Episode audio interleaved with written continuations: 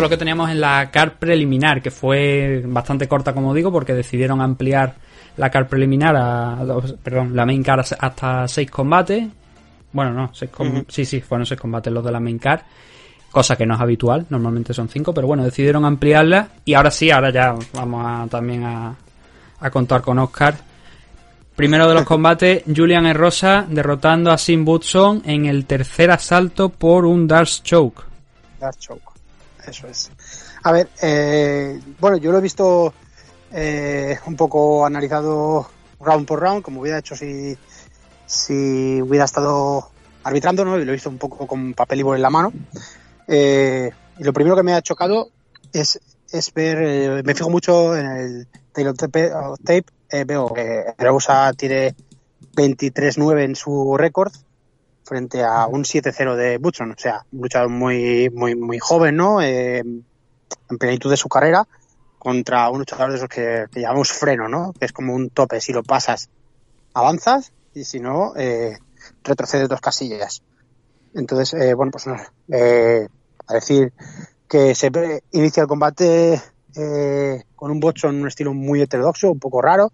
Eh, recordaba un poco a Anderson Silva, ¿no? Con esos movimientos de brazos, contra un ortodoxo de manual, eh, como Rosa, striker, bien firme en su sitio, eh, estudioso, viendo las venir, eh, intentando estudiar el fallo dentro de esa heterodoxia, que es lo que habitualmente se hace, ¿no? Se ha visto muchas veces con, con Cerrone, con ese, con ese, esa guardia perfecta y ese momento de estudio de, más, más típico del kickboxing de estudio el primer asalto y bueno, la verdad es que el primer asalto eh, sin pena ni gloria, se lo ha llevado Putson, pues a mí por, lo menos, yo hablo de mis cartulinas, ni siquiera he visto la de los jueces, eh, no me interesa si, si, si, coincido o no, porque es lo que intentamos hacer siempre, no condicionarnos, ¿no? Por lo que digan los demás.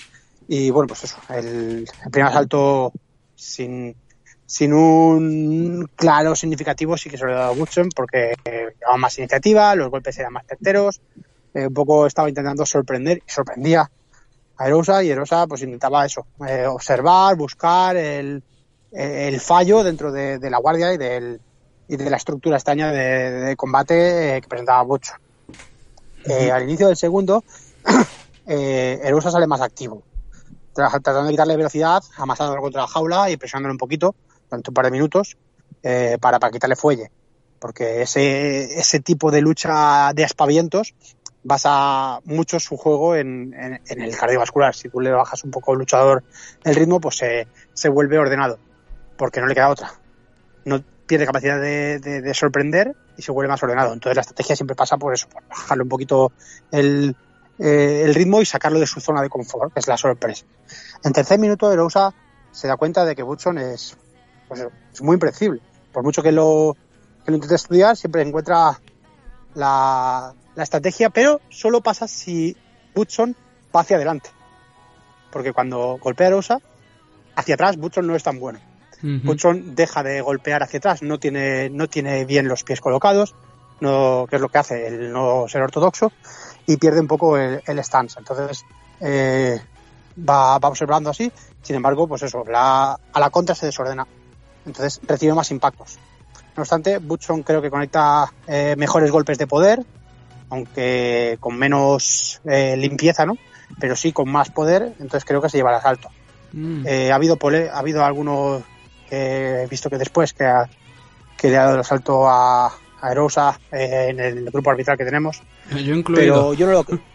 ¿Tú? Sí. Yo, sí, yo, yo, creo que ese asalto fue de, de Rosa. a ver, porque entiendo lo que entiendo lo que tú me estabas comentando y lo que pasa es que yo creo que, o sea, yo se lo di a Rosa por principalmente la además de los golpes, que creo que mm, es que no, no, sabría decirte si realmente los golpes de poder completo de Butson o de Rosa. A mí me gustó mucho el trabajo de Rosa en este segundo asalto. Y además la presión que tenía, el cómo tú estabas mencionando, ¿no? Que iba, él iba retrocediendo, Butson iba retrocediendo y que no era tan bueno retrocediendo. Que no, esa parte de Anderson Silva, ¿no? Que hemos visto muchas veces que atraía a la gente a, la jaula y que en, el caso de Butson. Y eso le falta. Anderson Silva de mm. los chinos. Claro, eh, eh, mira, es una buena definición. es una buena definición. Y yo creo que eso, entre la presión y el striking, a mí se me fue la balanza a favor de, Rosa. Pero en cualquier caso, digo, hubo mucha igualdad en la parte del striking y entiendo cualquier tipo de. Podría haber sido para cualquier lado, la verdad es que sí. Mm. Creo eso, que, que, como el daño impera por encima del volumen, eh, los golpes de poder, los sacabuchos son bastante más, más, más dañinos, eh, pero sacan menos volumen y desde luego mucho más, más feo, ¿no? Menos, menos plástico. En la salida del tercero, Butchon realiza un knockdown eh, que a mí personalmente me, sorprende mucho, ¿no? Es decir, ostras, sí, está metiendo golpes de poder, pero no me esperaba ese, golpe con caer. no obstante, se levanta y trata de desmontar eh, su, eh, su física con un flying knee. Eh, voy a, me caigo, me levanto, demuestro que estoy bien, ¿no? Y tiro un flying knee, que no estaba fuera de distancia y todo, pero yo creo que es una estrategia buena de cara a los árbitros, es decir, no, no, no estoy mal, ha sido un traspiés. Pero en realidad la mano conecta. Ambos saben que su lucha eh, debe ser ofensiva. Por eso los dos toman la iniciativa y el tercer asalto se ve más en el centro los dos situados. Ambos han entendido en el segundo asalto que para atrás no ganan. Entonces eh, se plantan delante e intentan golpear. Erosa trata de buscar el takedown y a la tercera va la vencida. Falla dos veces y la tercera derriba. El juego de Butchon en el suelo es muy inferior y se ve en el momento en el que caen. El posicionamiento de, de Butchon eh, no es su, su agua, ¿no? no es un pez en su agua. Está fuera de, fuera de control. Eh, Erosa en muy pocos segundos alcanza el darce, el darce. Es curioso porque gira hacia el lado que se giraría en una, en una anaconda. Sí. Yo, de hecho, en, un, primer momento pensé que iba a intentar una anaconda. Yo también. Pero al ver la mano digo, uy, que es un poco extraño.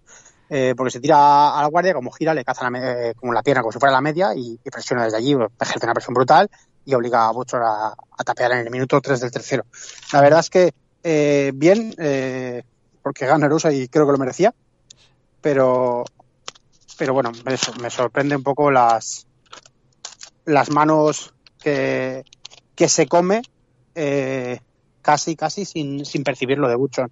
Eh, Butchon debería, a mi, a mi, a mi criterio, eh, debería un poco buscar un plan B siempre. Puedes tener la estrategia que tú quieras o el estilo personal que tú quieras a la hora de confrontar una pelea, pero no puedes eh, hacer que si eso falla, no tengas un recurso extra.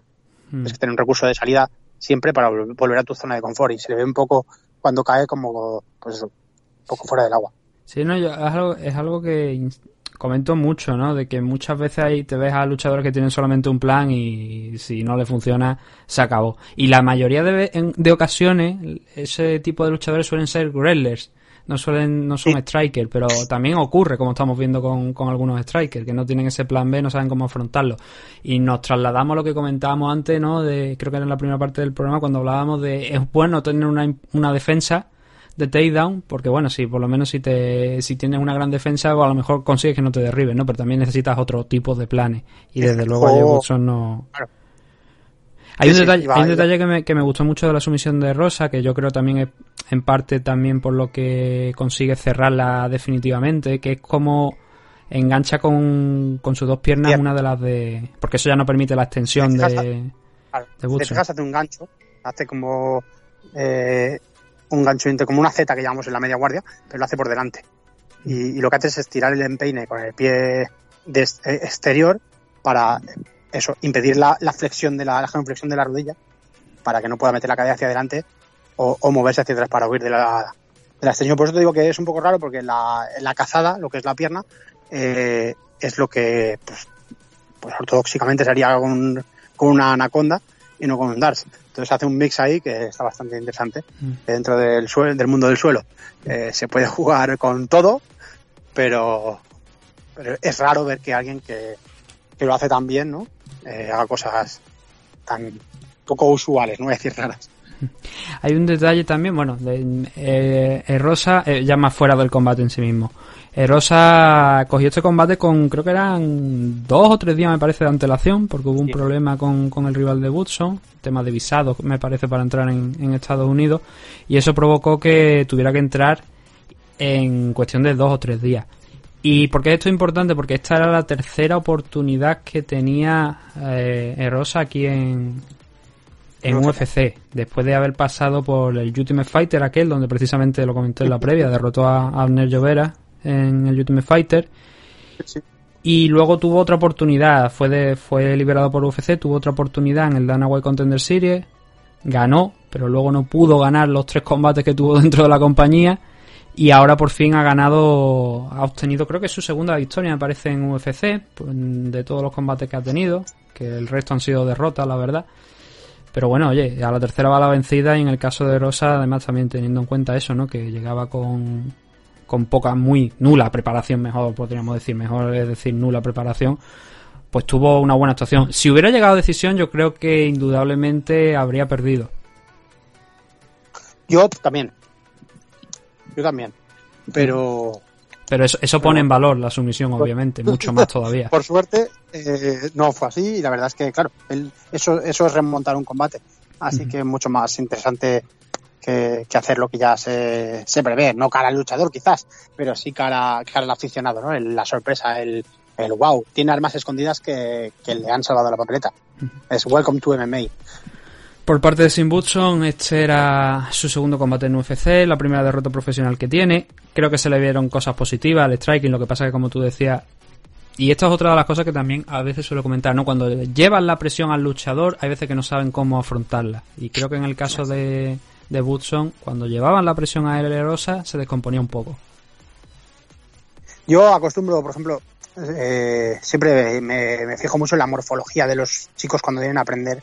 Eh, digo aprender porque hablo de los chicos que no tienen bagaje, previo. Cuando viene un peleador profesional que se suma a tu equipo, eh, poco, poco puedes hacer más que amoldarte a, él y, él un poco a la dinámica del equipo. Pero cuando tú formas en la escuela a un luchador, yo tengo unas pautas. Y primero les enseño a trabajar hacia atrás. Siempre siempre a la contra, siempre en defensivo, siempre Cuando veo que lo dominan, entonces les enseño a bajar el, a bajar el nivel, a bajar tres, cuatro dedos el nivel y, trabajar en ofensiva. Porque así siempre les doy armas para trabajar.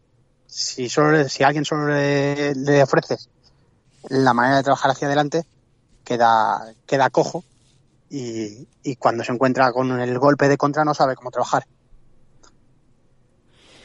El siguiente de los combates que tenemos en la CAR, 170 libras en la división welterweight, Takashi Sato derrotando a Jason Witt en menos de un minuto, visto y no visto.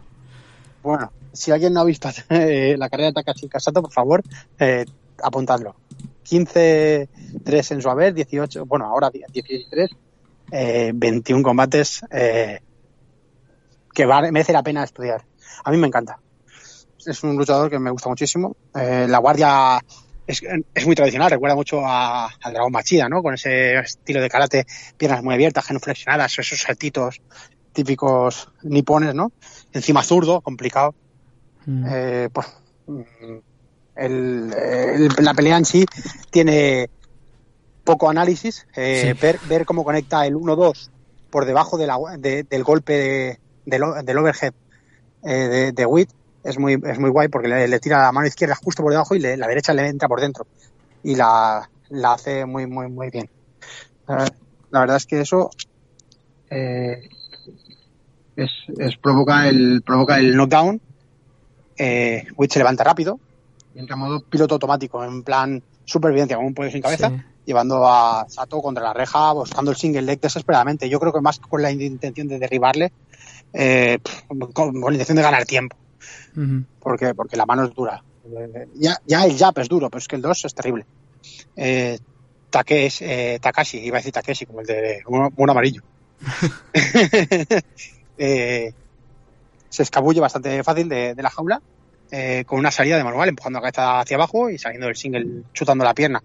La verdad es que es eh, lo de, de, primero de MMA, ¿no? Y porque se la encaje ya dice mucho de la diferencia entre uno y otro, yo creo, a nivel técnico, ¿no? Eh, y rápidamente, como lo empuja, lo hace la rodilla, lo pone a cuatro echando la cadera sobre su cuerpo, como si fuera un explore lateral. Inmediatamente eh, se, se, lía con el Grand Pound, muy potente, eh, provocando la parada de Portiquello.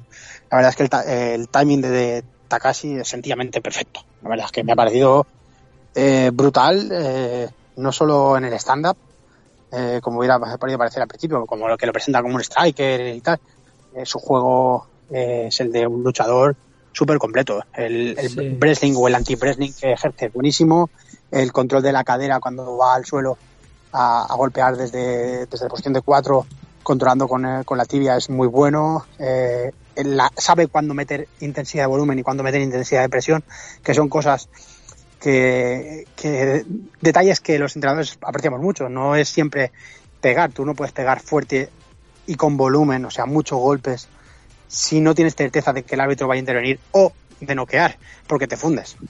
Entonces, mm. saber en el momento en que está eh, es perimetral. El, el, control de la cadera cuando lo tiene a cuatro, justo tiene al referee al lado, en el lado izquierdo, en el lado del golpeo, con lo cual le ve la cara del impacto. No ve, no ve desde el otro lado cómo se le mueve la cabeza al impactar, sino cómo sale la mano para impactar.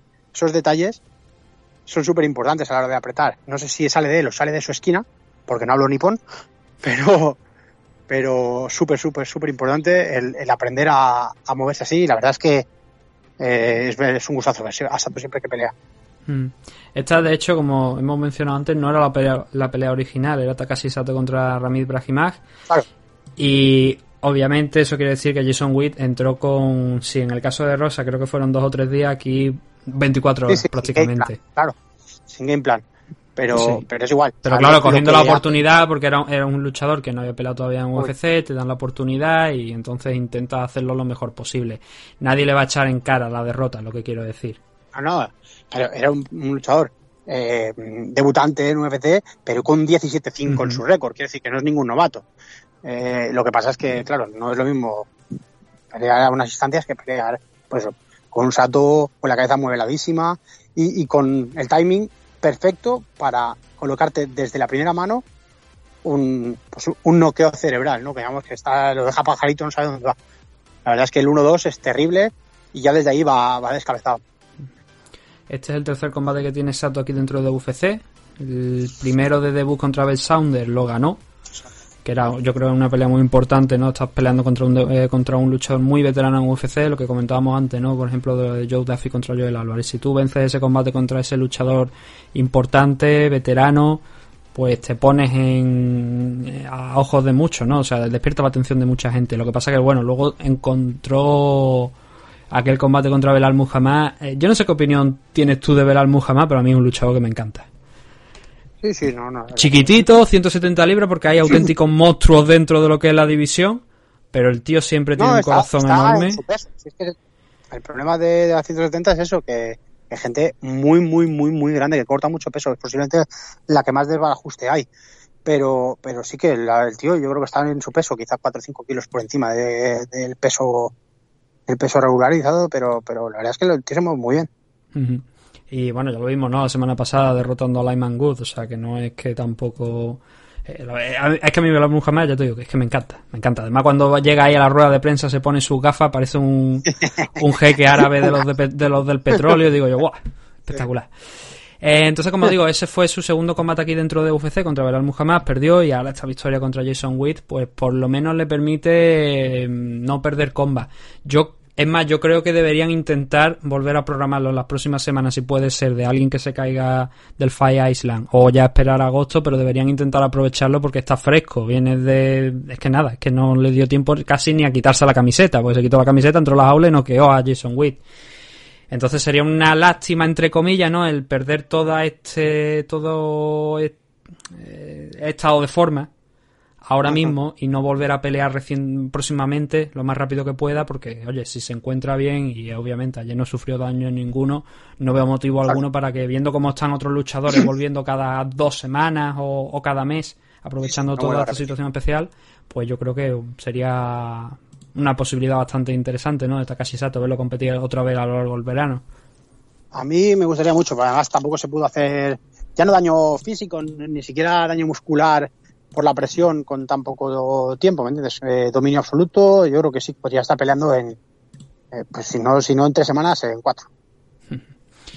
El siguiente de los combates, Brendan Allen frente a Kyle Dacos, eh, debutando aquí Kyle con un 9-0, victoria como digo por decisión unánime para Brendan Allen en 185 libras, un 29-27, 29-28 y un 30-27. Yo creo que para mí el 30-27 es excesivo pero el 29-28 sin ninguna duda no se lo quita a nadie a, Allen y creo que una... a mí, 29-28 a mí. Sí, a mí también. Yo creo que, bueno, la, victoria es clara, ¿no? Es lo que quiero decir con el 29-28. Sí, sí, sí, sí, sí, Totalmente.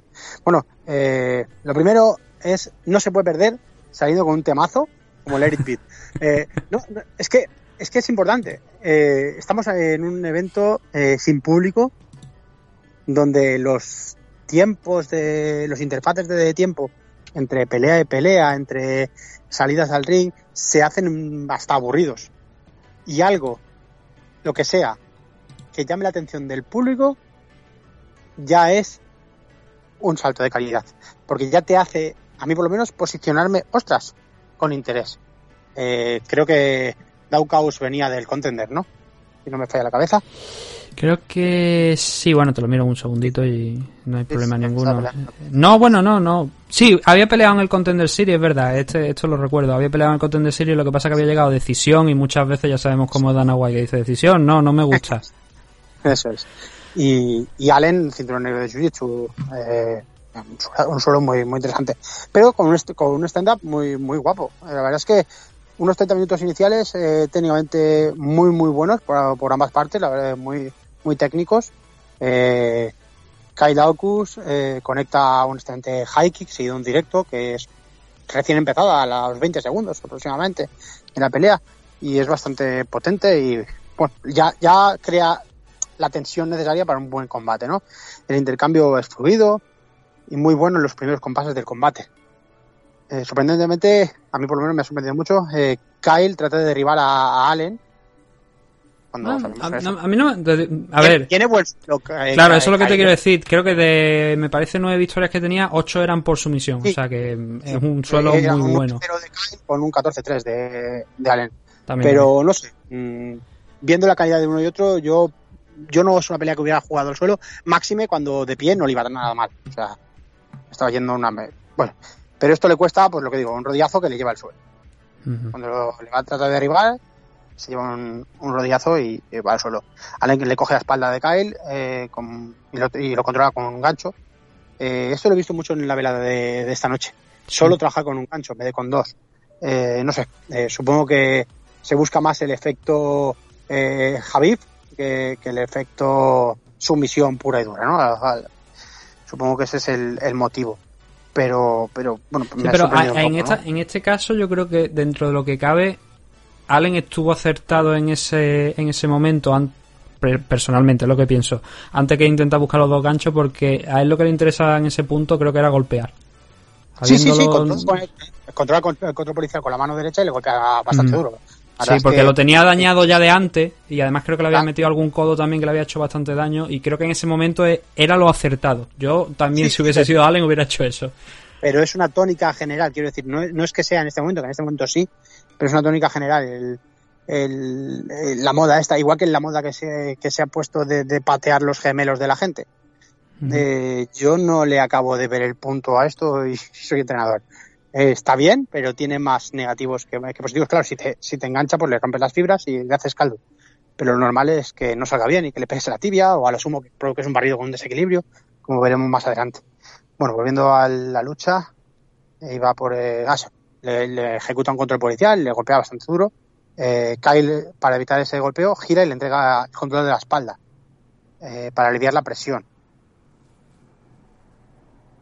Eh, consigue levantarse en ese momento y se coloca con la espalda de la espalda de Allen y es el que le mete el gancho de pie. Entonces eh, volvemos a la misma posición, ¿no? De pie, le mete el gancho por detrás y recupera la posición y entra en la siguiente eh, y entra en la guardia de Brendan eh, va, al suelo y entra su guardia. Pasa a la media guardia y controla con los codos abriendo una, la ceja derecha de Kyle. Entonces acaba ahí la, el primer asalto, eh, que yo se lo había dado a Allen, aunque he visto que, que también había gente que no se lo había dado, pero bueno, yo creo que es clarísimo. No, yo ahí estoy de acuerdo, aquí sí que estoy de acuerdo contigo. Yo creo que es un... uno, de, uno de los árbitros, incluso, de los jueces, perdón, incluso se lo dio 10-8. Yo creo que un 10-8 es excesivo, pero un 10-9 es claro. Claro. Hombre, si, si tú después de un, de un knockdown no le das el 10-9 al luchador, a no ser que Daukawa hubiese hecho algo, pero yo creo que con ese 10-9... Es mucho más efectivo y más potente por la parte de Allen que por la parte de Kyle Por la parte de Kyle se dedica más al control y a la estabilización de la posición, o lo intenta, que, a golpear, ¿no?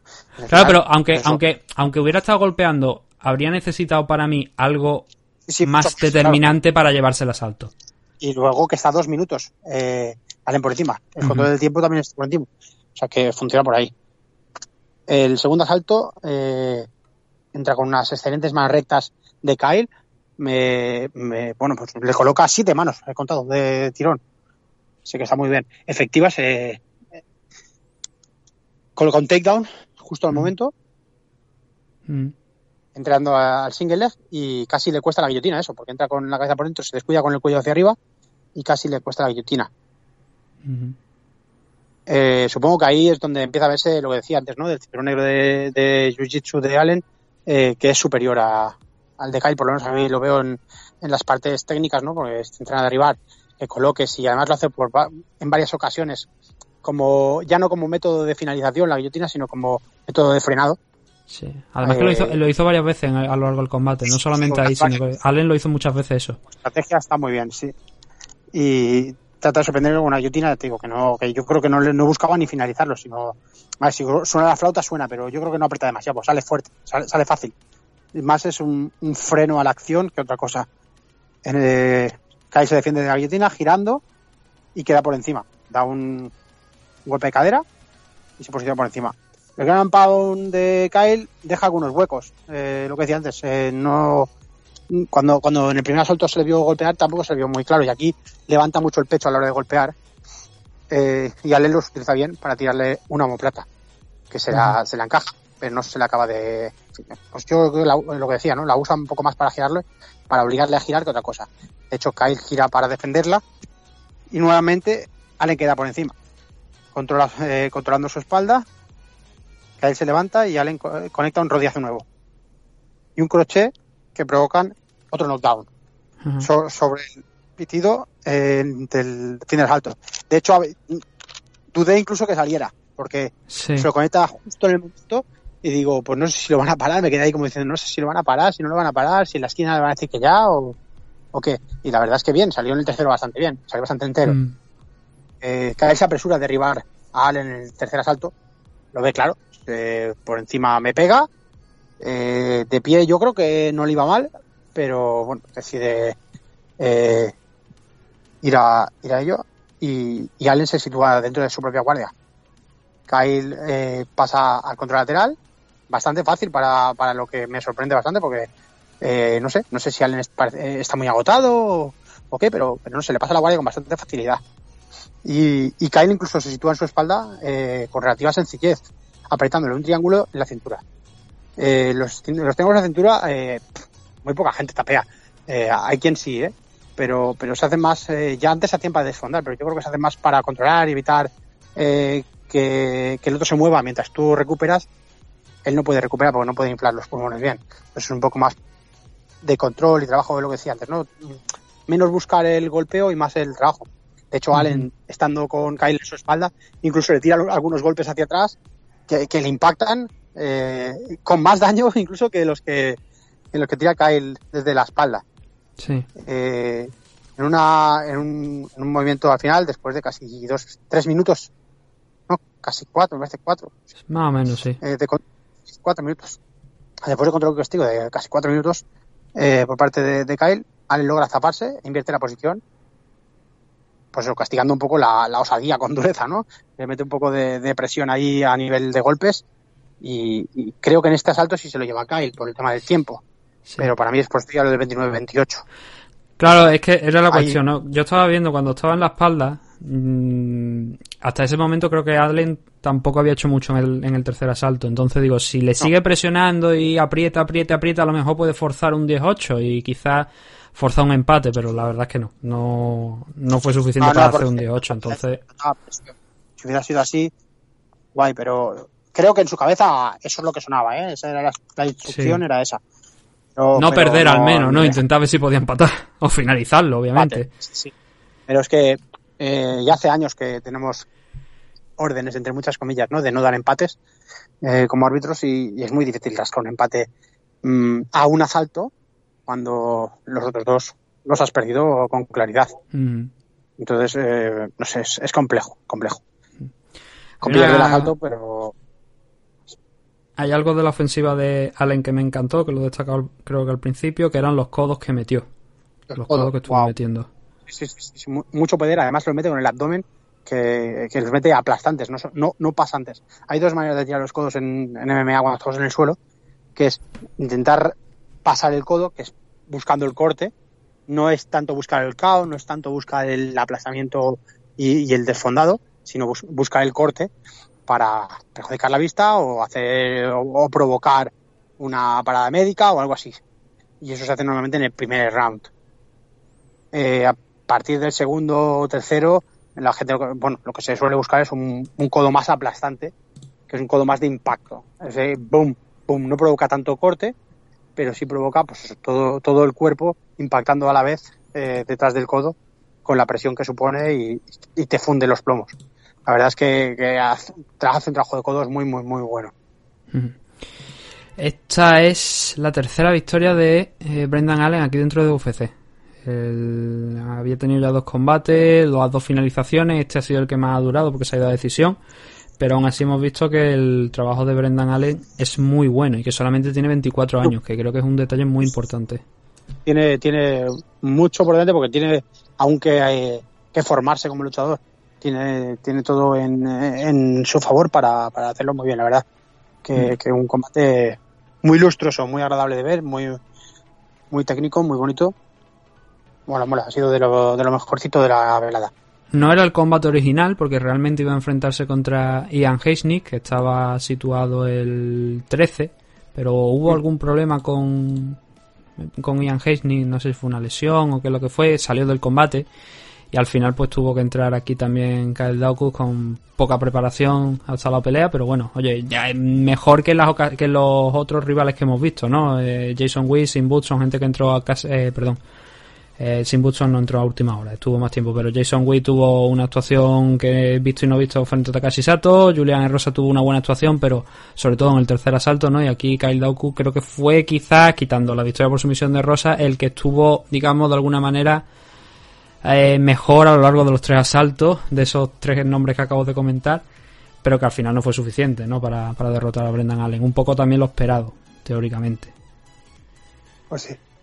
Pero bueno, ya digo, esto iba a ser en un primer lugar la pelea contra Ian Hesney, que le habría permitido a Brendan Allen el entrar en los rankings seguramente, si lo hubiera derrotado, seguro. Pero bueno, va a tener que esperar esa oportunidad. Veremos también si lo vemos a lo largo del verano, aunque... La pelea que han hecho se la seguro. Sí, no, yo creo, a ver, este chico, lo que estamos diciendo, ¿no? 24 años, cumple 25 a final de año, tiene muchas cosas positivas el llegar obviamente al top 10, top 5 es muy complicado, pero oye, lo de momento lo que estamos viendo es muy muy positivo y hay que fijarse en él. Nombres como por ejemplo también el de Son O'Malley, ¿no? Son gente joven que están peleando a un altísimo nivel, que los rivales pues de momento no son especialmente potentes. Habrá que esperar ese rival fuerte que llegue para uno y para otro y a partir de ahí pues veremos en qué nivel está, ¿no? Pero de momento lo que hemos visto es muy muy interesante. Y ahí es donde encontramos gente como digo como Somale como Brendan Allen. Vamos a ver si siguen en esa línea. 265 libras, nuevamente una pelea heavyweight, Maurice Green enfrentándose a Guian Vilante y yo diría que aquí se le apareció la Virgen a, Maurice Green en el tercer asalto. Eh, lo mismo tengo yo anotado. pobre, eh, a ver, eh, sorprendentemente, un Morris muy ordenado, porque muy ordenado, le amarga el debut a un villante un poco descolocado que creo que estaba a verlas venir. Eh, la verdad es que suena a titular, pero es como yo definiría los dos primeros saltos de combate. Sí, espera, eh, espera conectar, yo creo que espera demasiado tiempo para conectar la, la derecha, a ver si le entraba. Piernas aisladas, manos aisladas, fuera de tiempo, mm, telegrafiadas a, a distancia, no sé. Eh, eso es lo que pasa cuando vas muy tenso, te puede la adrenalina, entonces eh, lo que haces es contraer el músculo antes de golpear. Sale lento, sale poderoso, pero se ve a la legua. Y encima, si no lo combinas porque no tienes soltura muscular, pues es imposible. Digo que eh, aparece Jan súper como, como congelado, ¿sabes? como las piernas clavadas. A veces los luchadores me lo dicen muchas veces. Joder, es que a mí, sobre todo los, los debutantes, ¿no? mi cuerpo decía uno, dos low y, el low no salía. Y el 2 flojo. Claro, porque tu cabeza dice para acá, pero tu cuerpo dice que, nada, que no funciona así, eso es la adrenalina. Los nervios, eso, te vuelven pesado y lento, es eh, impredecible, muy predecible. Eh, Green parece infinitamente superior. Eh, a mí personalmente me lo pareció. y amarga así el debut de, de Villante si bien creo que la, mm, el margen a lo mejor entre uno y otro, digamos, a lo largo de los asaltos, especialmente el primero, el segundo ya creo que fue un poquito más... Pero no, no era un gran margen que digamos, pero lo suficiente como para decir, oye, pues los rounds están yendo a favor de... Este tío lo que ha hecho es eh, hacer eh, a Green bueno. Juan Espino lo hizo malo, ¿sabes? lo, pintó como un patoso, como malísimo, bueno, no dio tiempo y, joder, este tío lo ha convertido en un tío hasta, hasta interesante, ¿no? Es decir, ostras, vaya paliza ha dado, ¿no? Vaya paliza porque nos ha movido. Pero, Fíjate que nosotros, eh, bueno, intento, intentamos hacer, bueno, decir quiénes son los ganadores de la main car, hacer un gráfico, ponerlo en redes sociales. Yo fui el único que le di de nosotros tres la victoria a Mori Green. También se la di a Mickey Gol, ¿no? Para que te voy a negar. Pero yo me la jugué. Yo creía que iba, iba a ganar principalmente diferencia de tamaño o sea, de tamaño, de, me refiero de altura, de peso, creo que también. la verdad es que no llegué a mirar cuánto, cuánto había al final de peso, pero sí que históricamente Mori Green había pesado más que Guian Milante cuando había estado peleando en la división Heavyweight, que además este era el debut de Milante en Heavyweight dentro de, de UFC. Y creo que los factores daban a pensar que Mori Green podría, haber, podría ganar el combate. Claro, el problema es que, también lo que te he dicho, Gian Milante salió con, esa idea de meterle esa derecha fuerte y buenas noches. No le ah, funcionó durante 10 minutos, o bueno, 13 minutos, pero... mi, mi, alegato, ¿no? De, que mm, es la adrenalina lo que le pasa, es el descanso del primer asalto. Vilante está muerto, hiperventilando, agotadísimo. Se le ve y dices, wow, este no le ha sentado bien las alubias o, no le siento bien el debut en el peso, porque algo está pasando. Eh, en el segundo, la verdad es que eh, a mitad de asalto, la primera, mitad de asalto transcurre igual. Eh, Maurice intentando tirarle stop kicks a las rodillas para intentar lesionarlo y, y pateando y el otro a verlas venir. hay un momento a mitad del segundo asalto que da una pata en los huevos, tuita y toma unos 30, 40 segundos de, de relax ahí brillante. Y parece que ahí le cambia el chip. Parece que ahí entra en pelea, ¿no? Como que se enfría y entra dentro de la pelea. Y ahí empieza un poco a plantar un poco de cara. No demasiada, pero, pero sí parece como poco que se anima a soltar algún low kick y, que se le sube el ánimo. Hmm. Eh, pues la mente la pone en la, lucha y eso se nota mucho a la hora de, de pelear. Eh, Green lo frena con varios stop kicks en la rodilla, como lleva todo el combate haciendo y se lleva el segundo, sin tanta distancia de, como con el primero, ¿no? Que, que la apabulla, pero, pero se le lleva igual. Eh, en el tercero, Maurice entra cantando. Yo ahí lo he visto todo ya. Entra el tercer asalto cantando y hasta que y suelta la primera mano cantando. Yo he flipado. Digo, ¿en serio? es que, ¿en serio? Bueno, la verdad es que eh, conecta un potente directo Jan y Green retrocede. Y ¡uh! salta la sorpresa, ¿no? Es como, Dios, ¿qué, está pasando? Maurice mete un dedo en el ojo de Jan ya para culminar un poco. Sí, eso, fue, eso, eh, yo creo que es uno de los mm, de las imágenes más destacadas del tercer asalto, ¿no? Cuando le mete el, el dedo en el ojo, que además es que prácticamente posterior justo a, a esa mano que le mete, que claro, que dice, pega el cante. ¿Cómo te freno? Así, ¿no? ¿Cómo te freno? Así. claro, es que dice, es descarado.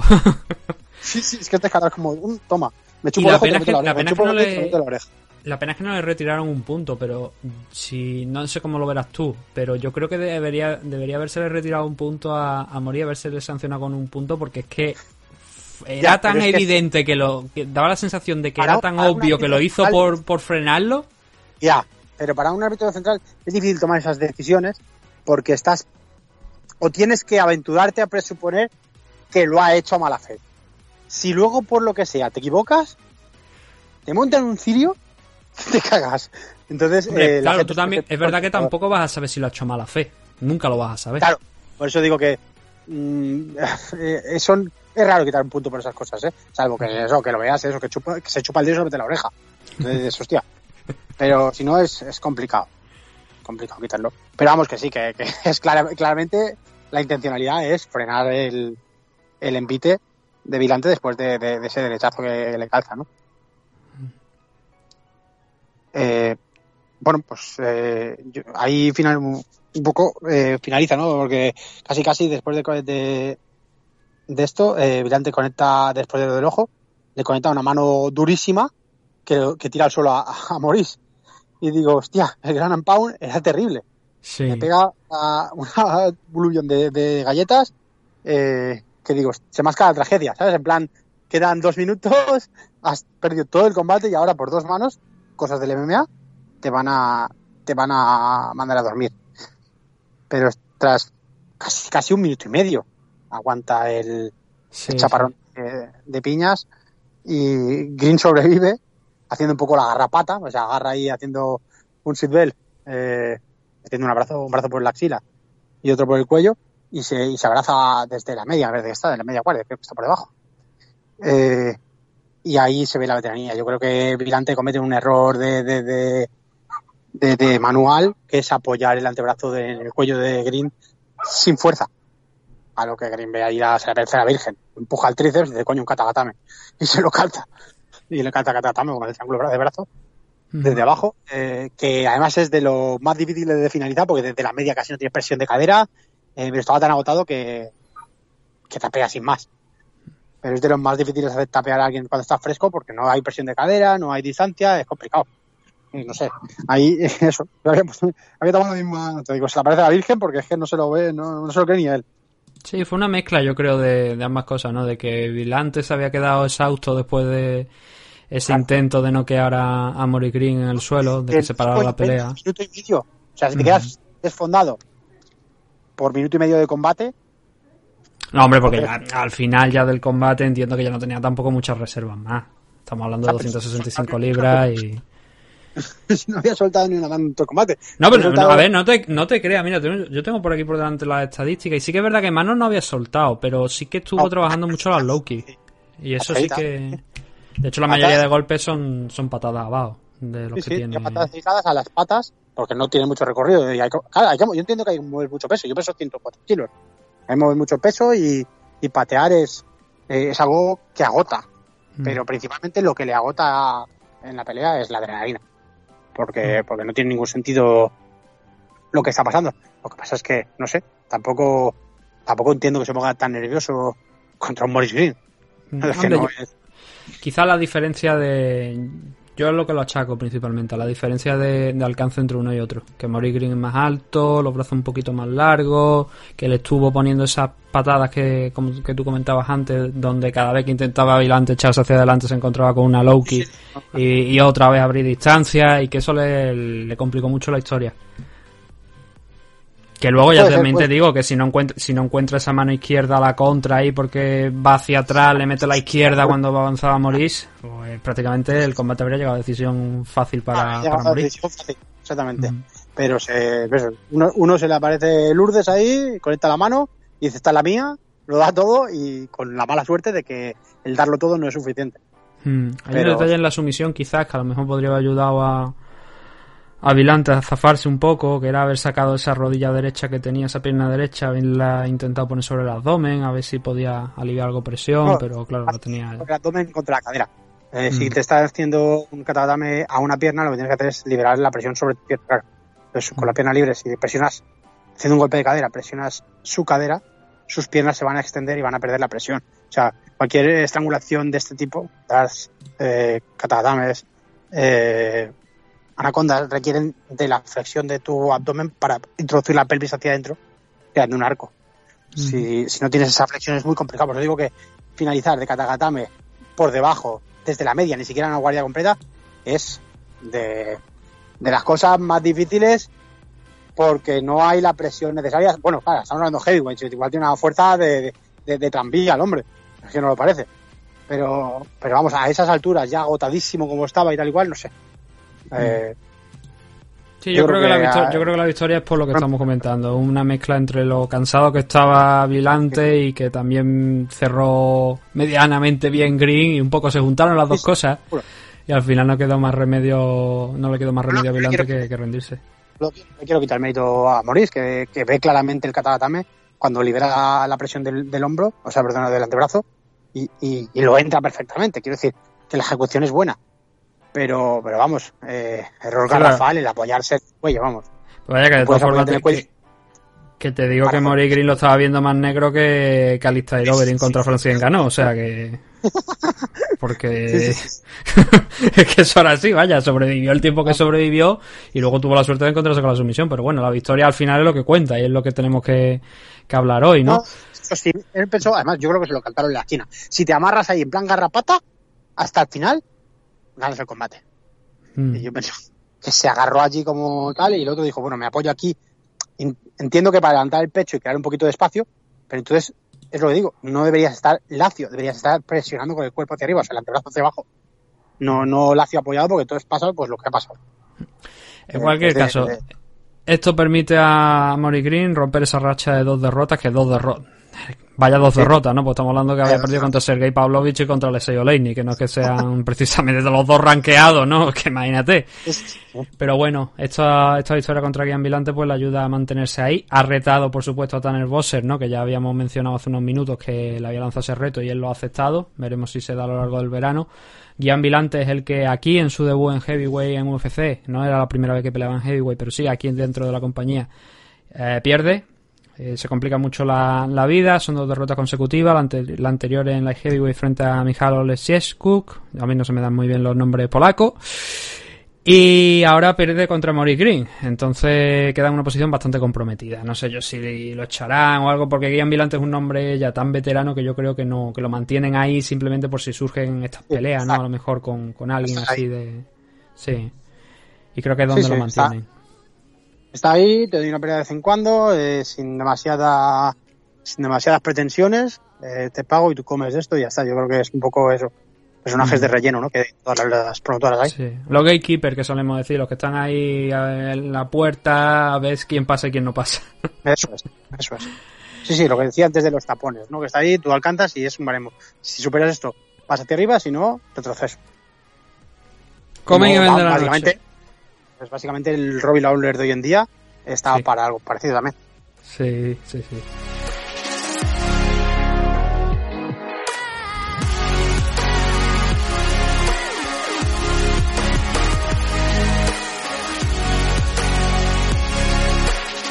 Comen y vende la noche. En 170 libras, precisamente, hablaba de Robbie Lawler, pues aquí tenemos a, la categoría de welterweight otra vez. Mike Perry derrotando a Mickey Gol por decisión unánime. Espera de que te digo la puntuación. Eh, triple 29-28. Un resultado que yo creo que no sé si es justo el 29-28. Me va a permitir que mire por aquí. Yo creo que realmente un 30-27 habría sido hasta más justo. Yo, tengo 30-27, yo no le he dado ninguna. No. Es extraño, le dan el primer ah. asalto a, a Mickey Gol los tres jueces. Es algo que me llama mucho la atención. Lo he, visto, lo he visto porque además cuando he visto el final digo, ¿eh? Y he tenido que, eh, que capitular hacia atrás, digo, ¿cómo puede ser? Yo no, no. Yo no, no lo he entendido, la verdad. No, yo tampoco. Pero, pero bueno, eh, ya sabes cómo van estas cosas. O sea, al menos, no, eh, al pues- menos no se han equivocado con la decisión, quiero decir. Al menos la victoria ha ido para el luchador adecuado. es difícil. Eh, a veces sucede, pero es difícil que los tres jueces se equivoquen eh, en una decisión, en un, round. Vale, pero es que ni siquiera me ha parecido a mí un round ajustado. no. Si quieres que diga, ostras, es que está ajuste de ir para un lado para el otro y no hubiera pasado nada. No, es, que además, es que además acaba con. Si tenía algo, alguna duda, a lo mejor los jueces, porque es verdad que el, primer asalto en temas de, de standing, de striking, no es muy prolífico por ninguna de las dos partes, pero es que encima tenemos ese takedown en la parte final del, del primer asalto de, de, Mike Perry que dice, oye, esto tiene que pesar en algo, ¿no? Por eso claro, no entiendo el 9-10 a favor de gol. Sí, sí. y, casi me hubiera parecido mejor, eh, más lógico que hubieran dudado en dárselo en el segundo que en el primero. Pero bueno. En fin, lo que digo, el, pues, el primer minuto, eh, bueno, es pues el típico luchador que lo que decía antes, ¿no? Que parecía, eh, que parece sencillo de crear una estrategia contra él. porque es un, es un tarugo. es, el típico tente tieso, recto, sin cintura, sin cadera, sin movimiento más que otra cosa, con, martillo pilones en las manos y, ya está. tienes que cinturear, que ahí lo, hace muy bien gol. Eh, echarte hacia un lado, caminar lateralmente y buscar el ángulo. De hecho, hay un momento que le mete un middle que, resuena todo porque se lo entra perfectamente. Y es por eso, es por la lateralidad. Yo creo que, eso lo está haciendo bien, ¿no? Galvel eh, ha hecho muy bien los deberes y sabe su trabajo. Así que empieza a lateralizar, encontrar el ángulo de golpeo. Hasta que Perry se cansa y le pega un slam de campeonato a un minuto de acabar el primer asalto. Hasta entonces eh, son zambombazos de, de Perry contra, contra el nada, ¿no? El, me voy y alguna mano de contra y tal, pero mm, vamos, eh, el, daño y, el volumen eh, es, de, Mike Perry, aunque no lo bonito. A mí me gusta mucho más, es más plástico Mickey Ward. Eh, tras, el slam, mm, Mike, Mickey gana la espalda, pero no le culmina, no, no lo acaba. Y en el gran, gran pound de, Perry no, no es muy, no, no, me resulta muy, muy duro, muy efectivo. Eh, sí es verdad que, el derribo es tremendo, eh, le controla la espalda y tal, pero no, no acaba de, ejecutar ni, ni, ni hacia un lado ni hacia el otro. No, yo creo que no trata ni de buscar la sumisión ni de buscar el gran pound. No está como, no está como, muy cómodo. Yo creo que él se ha visto. De hecho, en este primer asalto yo tengo puesto anotado por aquí que, bueno, cuando consigue el, el suplex y, y se pone encima, hay un momento donde pasa de, la montada a la media guardia. eso no, acabé de entenderlo porque digo, estás, o sea, has ganado esa posición porque has, que, has elegido tú ganar la montada. La, has elegido tú, no es que te la hayas encontrado. Y de repente pasas otra vez a media guardia, un paso atrás en vez de soltar desde arriba. Eh, yo creo que lo que busca es tantear en el grappling y no intentar golpear y perder la posición o, jugarse a perder la posición eh, en el Grand Pound porque no debe ser su fuerte. Pega duro, pero no tiene muchos recursos técnicos en el Gran Pound. El Gran Pound es una disciplina más dentro del MMA y no todo el mundo la trabaja. La gente va al suelo, posiciona y golpea, pero no, no estudia los modos de golpear o contragolpear o zafarse de un golpeo. Entonces yo pienso que a lo mejor él está más cómodo en, en esa media por el juego que pueda eh, repercutir para ir a la espalda o para, o para levantar el pecho y estar más a salvo, digamos, de, un posible raspado. Y, y creo que retrocede pero tampoco le encuentro mucho el sentido a perder una montada voluntariamente. Si la tienes, pues, aunque te raspen, le pegas cinco codos en la cabeza y seguro que sí, alguno le era al final prácticamente del, primer asalto, ya que no quedaba apenas tiempo. Sí, sí. en el segundo, en el strike, eh, Mickey Gol me, me, parece que, ha encontrado un poco el camino, ¿no? De, que ha encontrado cómo encontrar esos huequecitos por los lados, eh, pero se equivoca cortando la distancia y me sorprende mogollón porque intenta, intenta derribar a Perry. Y tampoco le encuentro mucho la lógica a un tío con un wrestling como el que tiene Perry intentar derribarle eh, con un single leg. Mm, Perry, Perry, hace lo que tiene que hacer. Defiende, eh, le lleva contra la malla y es él quien derriba a Bull. Si es que no quedan más, más narices. Eh, yo te digo, a mí President de Perry me ha gustado siempre. Es un tío que tiene recursos defensivos y ofensivos muy buenos y muy potentes. Lo que pasa es que luego le faltan recursos para ejecutar. Pero, pero President es muy bueno. El Grand Pound, como digo, no, no creo que sea su mejor arma. Eh, y, y, haciendo, precisamente golpeando, eh, Mickey Gol lo, lo raspa. le coge una Kimura desde la guardia, un Kimura Trap que se llama, y, y lo, aprieta eh, sin tener la intención de finalizar, sino de darle la vuelta. Y la verdad es que pues se da la vuelta y se levantan. En ese momento eh, Hall eh, tira un codo muy duro contra la jaula, eh, bajando al derribo. ¿No te has fijado en ese codo? brutal. Sí, sí, sí. De hecho, que lo tengo puesto aquí, que, que antes de, cambiar el nivel, irse por el double, le mete el codo que, es de lo mejorcito. Justo a punto de bajar, porque es a, a, los John Jones, pero John Jones no lo hace para bajar hace girando y, se queda en el stance. Y este no, que le pega y justo cuando le pega para que gire la cara baja a derribar. La verdad es que eh, cómo anular a un wrestler eh, es la definición práctica. La verdad es que muy bien en eso. Eh, de hecho, estos fueron los mejores minutos que creo que tuvo Gale a lo largo del combate. En esos momentos del segundo. Pues te decía que, que yo entendía más, hubiera habido una duda en el segundo que en el primero. Cuando bueno, pero lo que pasa es que, claro, en el segundo, que es la parte que imagino que, vas a comentar ahora, es que lo dobla al final. Sí, sí, sí, claro, claro, claro. Intenta el derribo, pero la lucha de Perry, eh, pues eso, es muy superior. A 20 segundos del final eh, del segundo, Perry le mete un puñetazo que, lo manda al suelo del tirón eh, y le pega desde arriba, lo monta, le pega un codazo terrible eh, que, yo creo que lo vuelve a matar. lo, lo, pone a la altura de CM Punk, ¿no? De cuando derrotó Mickey Gol a CM Punk. Exactamente. Y digo, qué viaje le ha pegado. Y, ya, y con eso, vamos, queda más que demostrar lo que decía, ¿no? De, que para mí no hay duda en el segundo tampoco. Que, se lo lleve, porque esa, esa última acción eh, vale lo poco que hubiera hecho eh, gol en ese en ese intento de codo de ring porque es que es muy, muy escaso. Mm. Yo aquí en, este momento, en este momento, antes de pasar al tercero, yo quería querría hablar de los consejos de la novia, donde básicamente es que no hay consejo. Simplemente les dice, lo estás haciendo muy bien. le pregunta, de hecho, Mike Perry que si lo está haciendo bien, y ella le dice, sí, sí, lo está haciendo muy bien. Y digo yo, qué maravilla de esquina. Si ganas, te la chupo en el vestuario. Claro, porque es que, ¿qué coño le vas a decir? Sí, es que, eh, claro, vamos, es que lo que es por eso lo que me llama la atención. Y no la primera vez, lo que pasa es que, claro, en esta ocasión era excepcional, porque como sabemos con lo del COVID, se permiten, hay muchas limitaciones en ese tema. Y parece que él solamente eligió llevarse a su novia. Digo yo, bueno, pues ya está. Ya Mike Perry, con sus problemas. La pongo con la mascarilla y me la traigo aquí. No sé, un poco, poco rocambolesco todo. O sea, por fortuna para él, al final del día puede decir que ganó el combate. Es lo, positivo. sí, desde luego. Bueno, en el tercero yo creo que el gol sale bastante tocado. Eh, Perry lo sabe y, aprieta. El tío es, una, un mulo. Yo me impresiono cada vez que, lucha, no por su técnica, sino porque es como pegarle a, una piedra. Gal trata de, escurrirse eh, de los bombazos que, le tira Perry, eh, pero pero Mike lo lleva, lo lleva a la malla y lo baja sin dificultad. Bueno, Mike, los dos se llaman Mike. Perry lleva la malla y lo baja sin dificultad. Bueno, de hecho, de, sí, se llama Mike. A Mickey Gold le dicen Mickey. Esa es la diferencia. Mike, Mickey, pero vaya, es como esto fue como lo de Demetrius Johnson contra Josh Dodson, ¿sabes? Decías tú. Son los dos iguales.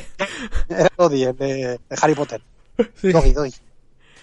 Dos minutos eh, fuertes eh, finales de, de, infierno para, para gol cuando lo mm. baja, yo creo que ahí es, es la peor parte del combate, eh, porque lo monta, lo apedrea eh, hasta la campana final y, vamos. Él trata de jugársela con un triángulo en los últimos 15 segundos, pero pero sin, yo creo que más eh, por tirar un, último recurso, por jugársela ahí, que, que por, posibilidades de efectuarlo. Y nada, pues eso. Para mí se impone claramente por, aunque hay gente, pues yo te digo que le han dado 29-28 que yo no, no. acabo de pillar. No, yo tampoco lo comparto. Yo creo que es un 30-27 claro. El segundo el por ese takedown, o sea, por ese takedown, por ese knockdown que decimos. El tercero es que es un repaso de Mike Perry. Yo creo que el, el knockdown del segundo salto dejó bastante tocado a, gol y eso ya pues provocó que poco a poco fuera saliendo cada vez más del combate y a ver, lo que a mí el problema que yo tengo con Mike Perry, que yo lo había comentado, es prácticamente como tirar una moneda al aire. No sabes qué versión va a encontrarte. Allá encontré una versión buena, porque consiguió impactar los golpes. Pero es lo que estábamos diciendo, es que es muy robótico, es que estaba clavado en el suelo, literalmente. Sí, sí, o, impacta y se convierte en una, en una mole, o empieza a tirar golpes a, a rodabrazo, y, los falla todos. Es, un poco raro uno, porque no tiene, no tiene agilidad de pies, no tiene cintura, no tiene cabeza, no tiene nada. Mm. Y yo creo que eso es lo que ha pasado en la carrera de Mike Perry realmente, porque la potencia está ahí y ayer se vio. El problema es que la técnica no está. Ah, la técnica no está. Y tu entrenadora parece su novia, pues ¿qué quieres? claro. Lo que pasa, ¿no? Y, hombre, y ahora, y ahora nos sentaremos aquí y diremos, bueno, espera, a lo mejor esto es el renacer de Mike Perry. Yo creo que no. yo creo que todo va a seguir igual de aquí en adelante. Me da mí que no, ¿eh? No, yo creo que no, yo creo que no. Ah, lo bueno es que ahora por lo menos ha ganado, ¿no? Y no se va a ver en una situación comprometida porque si no habría juntado tres derrotas seguidas. Ah, Eso ya sí que le hubiera hecho daño. Si hubiera perdido, claro, hubiera perdido eh, le ponían la maleta de, piel de, de cordero con, las cosas hechas dentro. Yo, Porque, yo, de hecho, a mí me resultó muy decepcionante la actuación de Mickey Gol ayer. ¿Decepcionante? Sí, a mí me resultó decepcionante. Yo esperaba más de él. Porque lo hemos visto en otra ocasión que, que si aprieta, que si sabe apretar, pero es que ayer no apretó. Ayer fue precisamente el que ejerció la presión fue Perry. Si es que, eso es. Si, si por presión o porque el otro le enganchó el primer puñetazo y dijo, hostia, cómo pega. Sí. Porque, porque, porque se comió varias. Y, y eh, es que no. Eh, Perry no mueve ni el cuello. No. Se come los crochets sin guardia y no mueve ni el pescuezo. Es, como, más, es más, hay momentos, hay momentos del combate donde incluso levanto hasta la cabeza, ¿sabes? Saca hasta el mentón y dice tú, ¿pero qué está haciendo este hombre? Eh, ese hombre no es humano.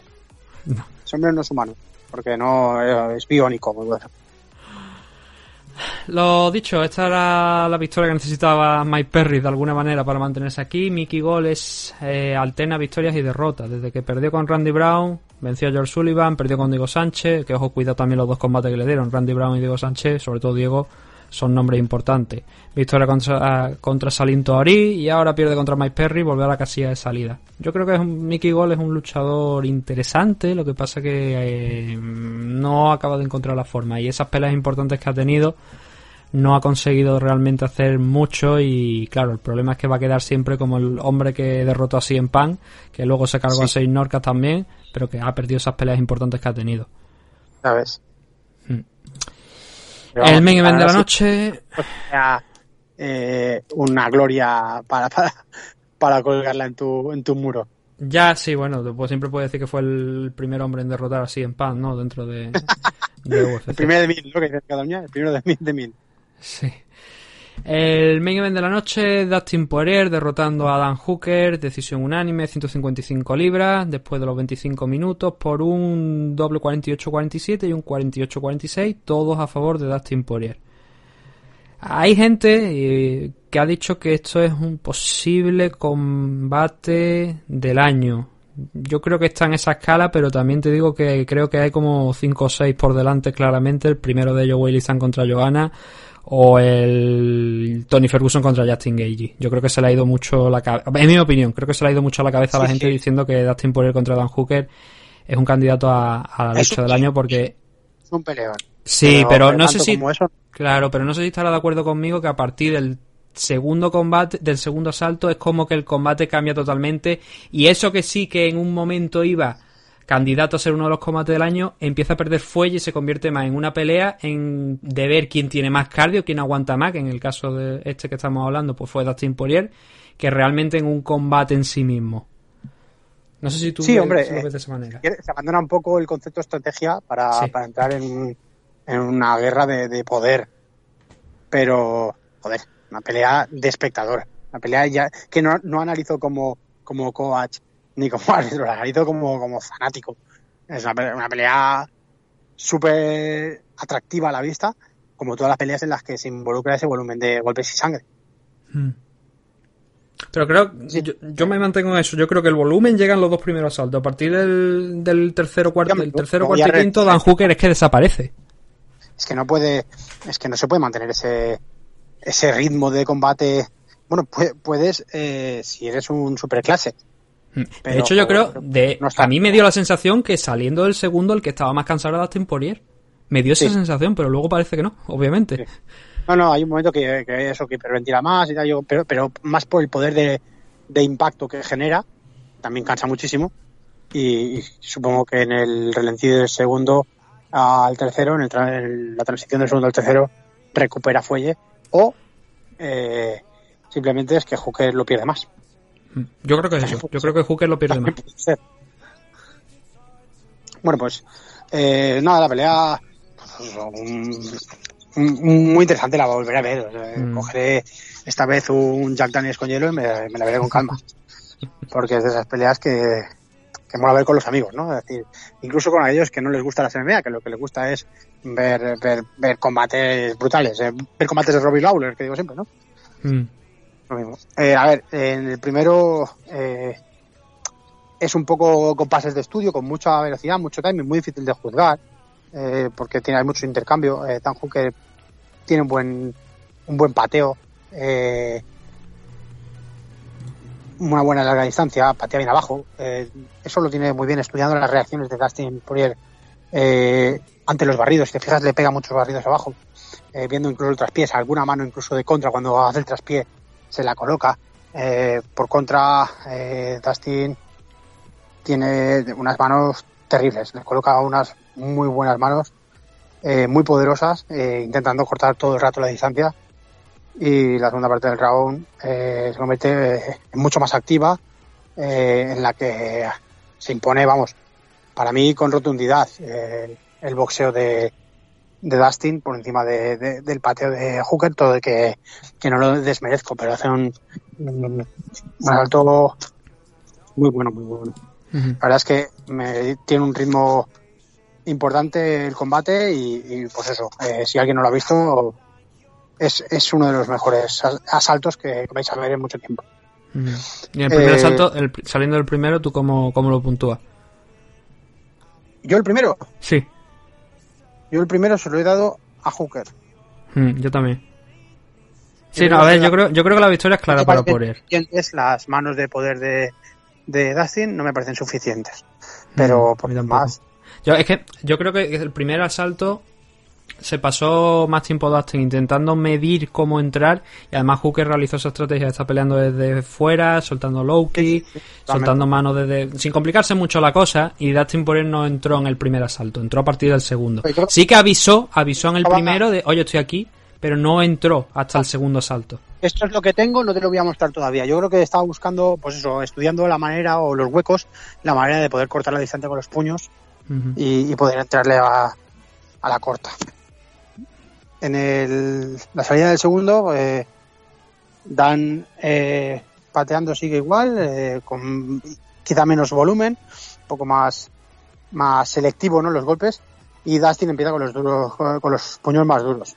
Durísima lucha de intercambios cerrados, pues eso, hay momentos bastante tremendos, muy difíciles de juzgar, de, de, intercambios de puños, incluso Dustin suelta algún puño bastante poder, de, de poder que lo hace tambalear pero, pero creo que ahí sí se pone un poquito más eh, Poirier en, en, los intercambios.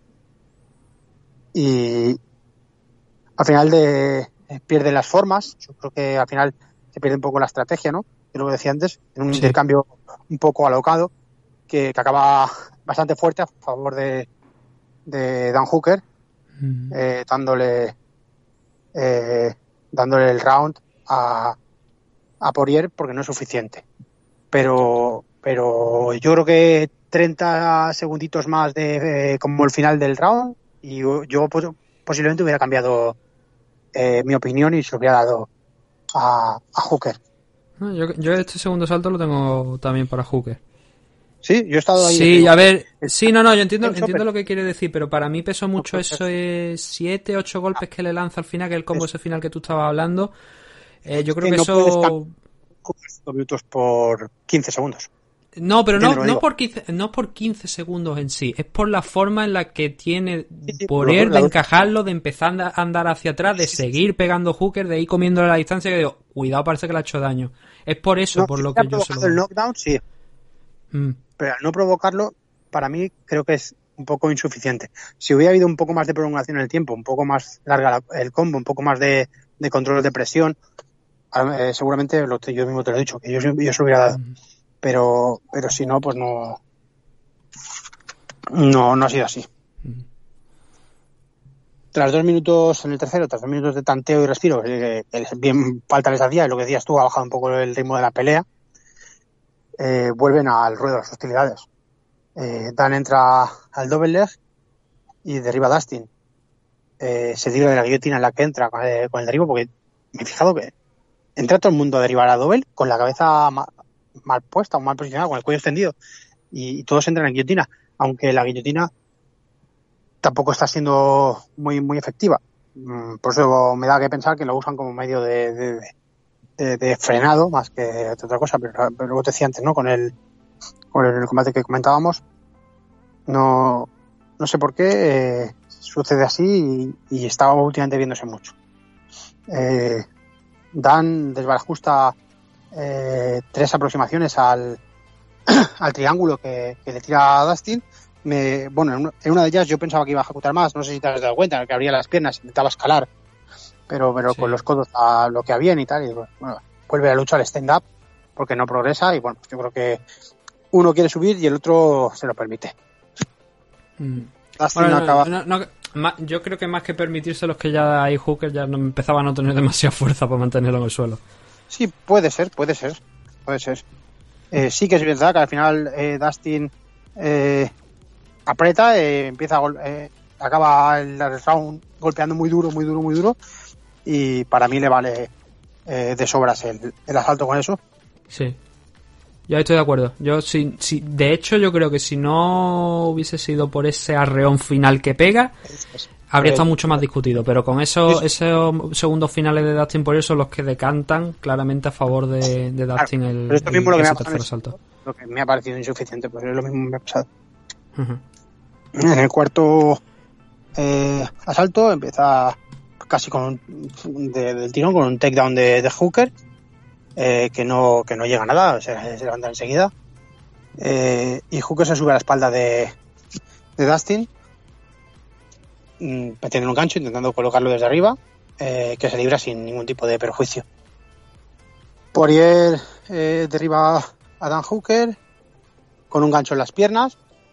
me ha hecho especial gracia porque ese gancho nosotros lo utilizamos mucho en mi academia eh, no, es, demasiado lustroso a la hora de derribar, no, efectúa daño, pero es súper efectivo y la verdad es que lo deja siempre a una a, un control a tu merced bastante bastante efectivo.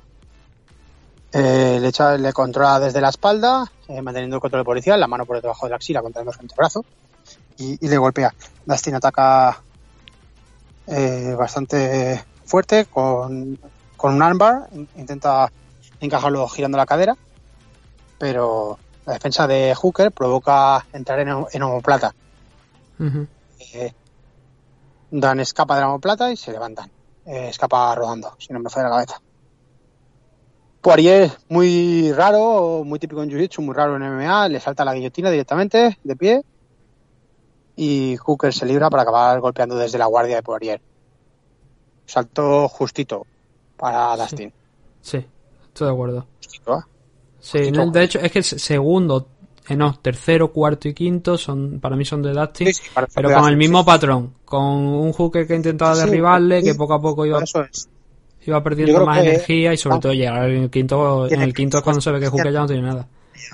Mm, creo que tiene clara su estrategia, pero que no, no llega eh, físicamente o, o potencialmente pues no, no, no, llega a concluir. En el último, pues nada, buen combo de puños de Poirier, eh, que sientan a Hooker, le conectan las manos muy duras y, lo sienta, eh, aunque se levanta rápido. Eh, se apresura Dan Hooker para derribar a Dustin Poirier, eh, también se levanta rápido, y parece como que va a ser una lucha de pie, ¿no? Porque empiezan a, a derribarse y, levantarse con bastante facilidad, con el scrambling bastante rápido y a veces hay dos intentos, dos intentos fallidos más de Hooker, que trata de derivar a, ya muy cansado a, a Poirier, no puede, y vuelven los intercambios. Eh, Poirier se impone con los puños y acaba derribando a Dan. Yo creo que Dustin se impone golpeando al final del asalto, eh, como un calco de los anteriores, mm. y eso le da el round. Yo creo que en este ya más, eh, más aventajado, o con, menos, con menos dudas, ya con más eh, asentado, ¿no? Decir, bueno, este lo ha ganado quién, y los otros también, ¿eh? Pero, pero más ajustados a la cartulina. Y este ha sido como más de, de, paseo, aquí el que manda soy yo, y, y culmina así. Sí, es que en, el segundo eh, no, perdón, otro el segundo. Tercero, cuarto y quinto, creo que, aunque luego mirando las estadísticas mm, se puede apreciar que no es así, pero sí que daba la sensación como que estaba doblando en golpes, por lo menos en directo te ponían las estadísticas y daba la sensación como que estaba doblando en golpes Dustin Poirier a Hooker. Entonces, si encima los takedowns no te funcionan, pues la diferencia cada vez va abriéndose más. Es un fallo de gasolina eso ya, ¿eh? Cuando ya tratas mm. de derribar a la desesperada y no llegas, y intentas dos y tres veces y no llegas, eso eh, pues ya al final es como mm, no tienes fuelle, no sigas porque te va a fallar la cosa, te va a hacer un sprawl y te va a, te va a poner a caldo porque te va a pegar desde arriba. Hmm, de hecho, es que yo creo que lo que pasa, la lectura rápida del combate es esa. Dan Hooker empieza bien, pero luego se convierte a partir del tercero en una batalla para ver quién es el que resiste más y Dustin Poirier estuvo eh, bien en esa faceta, le aguantó el cardio, a pesar de, como te digo, yo creo que en el segundo salto me daba la sensación de que estaba más cansado, pero luego se vio que no fue así. Y Dan Hooker, yo lo dije antes en, la previa, yo pensaba que el combate le venía grande. Luego, sobre el papel, no me ha parecido así. Creo que Hooker ha hecho lo que tenía, lo que pasa es que se ha acabado desfondando y que ya no ha podido mejorar. Creo que ha estado a la altura. Es que le ha faltado pues, mm, eh, capacidad cardiovascular, eh, le ha, faltado un poco de, trabajo, de experiencia en eso. Pero ha estado a la altura, yo creo. Sí, sí, no. Muy digna, muy, muy interesante y muy bonita de ver a, de cara a la gente. Mm, Dustin Poirier no había perdido dos combates nunca en su carrera profesional, con lo cual aquí no ha sido menos. Después de perder contra Javi Nurmagomedov, ha derrotado a Dan Hooker. Vamos a ver en qué posición deja esto, ¿no? Porque ya sabemos que Tony Gage, eh, Tony Gage, lo acabo de mezclar los dos. Justin Gage se va a enfrentar a, a Javi Nurmagomedov, presuntamente, si todo va bien en algún momento en la última parte del, del, año o pasado septiembre. Eso ya en principio está bastante claro. Pero eso no deja a Dustin Poirier en una posición, digamos, en tierra de nadie. Porque ha derrotado al quinto que Dan Hooker, Conor McGregor no tiene pinta de que vaya a volver, de momento. Y luego, ¿qué tenemos por ahí? Pues tenemos a Paul Felder el sexto, Charles Oliveira el séptimo, Kevin Lee el octavo. Él querrá ir para arriba, no para abajo. Claro. Tony Ferguson a lo mejor, él es el rival, pero... Ferguson. Sí, pero vamos a ver cuándo puede volver Tony, ¿no? Visto lo visto. No, no, es que es lo único que le queda, porque es que si no, no le van a dar la, oportunidad de pegarse de nuevo con, con Javier. Entonces, es, que, eh, claro, mirar hacia abajo Dustin Poirier ahora mismo es que eh, lo único con Norma McGregor por el, el tema de pues las ganancias que te puede generar, pero es que el resto no hay nada. Sí, o lo haces en visión económica o te pegas con el Kukui.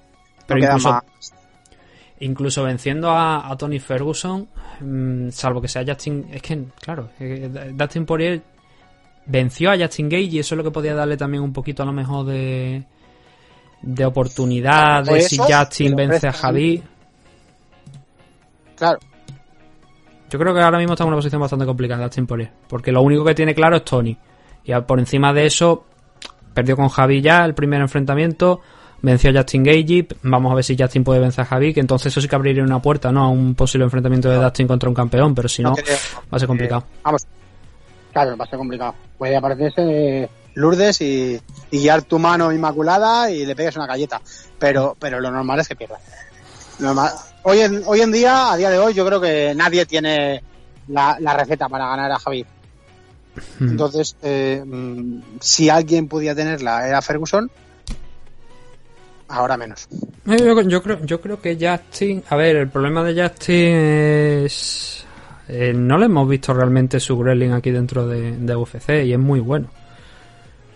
Entonces, lo de bueno. A ver, yo creo, yo creo que es bueno, yo creo que, tiene, pero Javi obviamente está por encima. El tema que de lo que de lo que ha dicho Justin recientemente es que él no utiliza el Gremlin en sus combates de aquí dentro de UFC porque le cansa. Bueno, ese es, eh, pero no solo él. Es algo que todos sabemos. La lucha es lo que más agota. Tratar de derribar y fallar es la muerte de un luchador. Que te agota. Y tratar de derribar y derribar, o lo haces constantemente, pues lo que hace Javi, que tiene un fondo, mm, pues eso, inagotable, o, o no se puede. Se puede porque te agota toda la estrategia. Si tú tienes una estrategia que no solo es derribar, que es pegarte, derribar, trabajar, tal y cual, derribando te vas a agotar. Es ahí donde va a estar la, historia, ¿no? Si Justin puede noquearlo o lo previsible que Javi lo derribe. Pero bueno, eso lo veremos ya en alguna parte de, como te digo, de final de, año porque todavía no, no está muy claro. Lo que sí también tenemos claro es que Dan Hooker pues ha perdido contra Dustin Poirier y sí ahora a él sí que se le abren una serie de oportunidades, pero claro, porque ha perdido y tendría ya que mirar hacia abajo a ver quiénes son los que se pueden enfrentar a él. Pero bueno, ya digo, yo creo que hay, ahí sí que hay más rivales que, con el caso de Dustin Poirier. Por abajo, por abajo sí, pero... Mm. Los bonos de la noche fueron Fire of the Night, ah, evidentemente, Dustin Poirier eh, contra Dan Hooker, 50.000 dólares para cada uno. Performance of the Night hubo dos en esta ocasión. Eh, a Julian Rosa por la sumisión frente a Sim Butson y también a Kai Hansen por la sumisión frente a Jin Frey. un poco llamativo, quizás no a lo mejor que gente como Tanner Bosser no se llevara esa, esos 50 mil dólares por la finalización, por el KO o Takashi Sato. Yo me pensaba que se le iba a Takashi, no me imaginaba que iba a ser eh, pero o sea, la pelea de Joffrey, pero bueno, eh, luego te lo digo, cuando lo veas te, lo digo, si, merece la pena o no, por verse en mi criterio. El siguiente evento es el 11 de julio, vamos a descansar una semanita. Yo ya también te digo que por fin vamos a descansar una semanita porque está haciendo analizando eventos cada semana. Al final necesita un descanso. Y lo siguiente, como digo, es ese pay-per-view FC 251 que va a ser el que va a abrir fuego allí en Abu Dhabi. El primero de los eventos del Fire Island, con ese triple. Yo diría que sí que se podría llamar un triple main event, ¿no? Porque vamos a tener tres cinturones por el título: Peter contra Jose Aldo, Volkanovski contra Holloway, Camaruzman contra Duriño. Un grandísimo Tengo ganas de ver a, la pelea de Aldo, ¿eh? Mm, sí, yo también. Además por el cinturón, como digo, que a priori no debería haberse ido por el cinturón porque hay otra gente que, además, por supuesto Peter Jan sí, pero hay otros luchadores que creo que están por delante de Aldo en 135 libras como para ponerle a él por el cinturón, pero bueno, quiero decir que sí que la pelea en sí es buena. Es muy interesante. ¿eh? Y luego, por supuesto, hay otros combates más que no solamente se acaban esos tres, que también tenemos buenas peleas. El regreso de Namayuna frente a Jessica Andrade, precisamente, la mujer que la mandó a, por un tiempo fuera de circulación. Volkan Oezdemir peleando contra Jill Prochaska, que está haciendo el, el, luchador de la República Checa aquí su debut, va a hacer su debut en UFC después de ser campeón de Heavyweight en Rising. Marcin Tibura y muchos otros más nombres que la verdad es que completan una gran cara, un gran pay-per-view el de UFC 251, pero eso tendremos que esperar un tiempecito todavía, una semana, más de una semana, para comentar lo que nos vamos a encontrar en ese evento. Aquí por nuestra parte, ahora vamos a hacer una pausa ya, entrando con, el, la, con la despedida aquí en este meme adicto 295.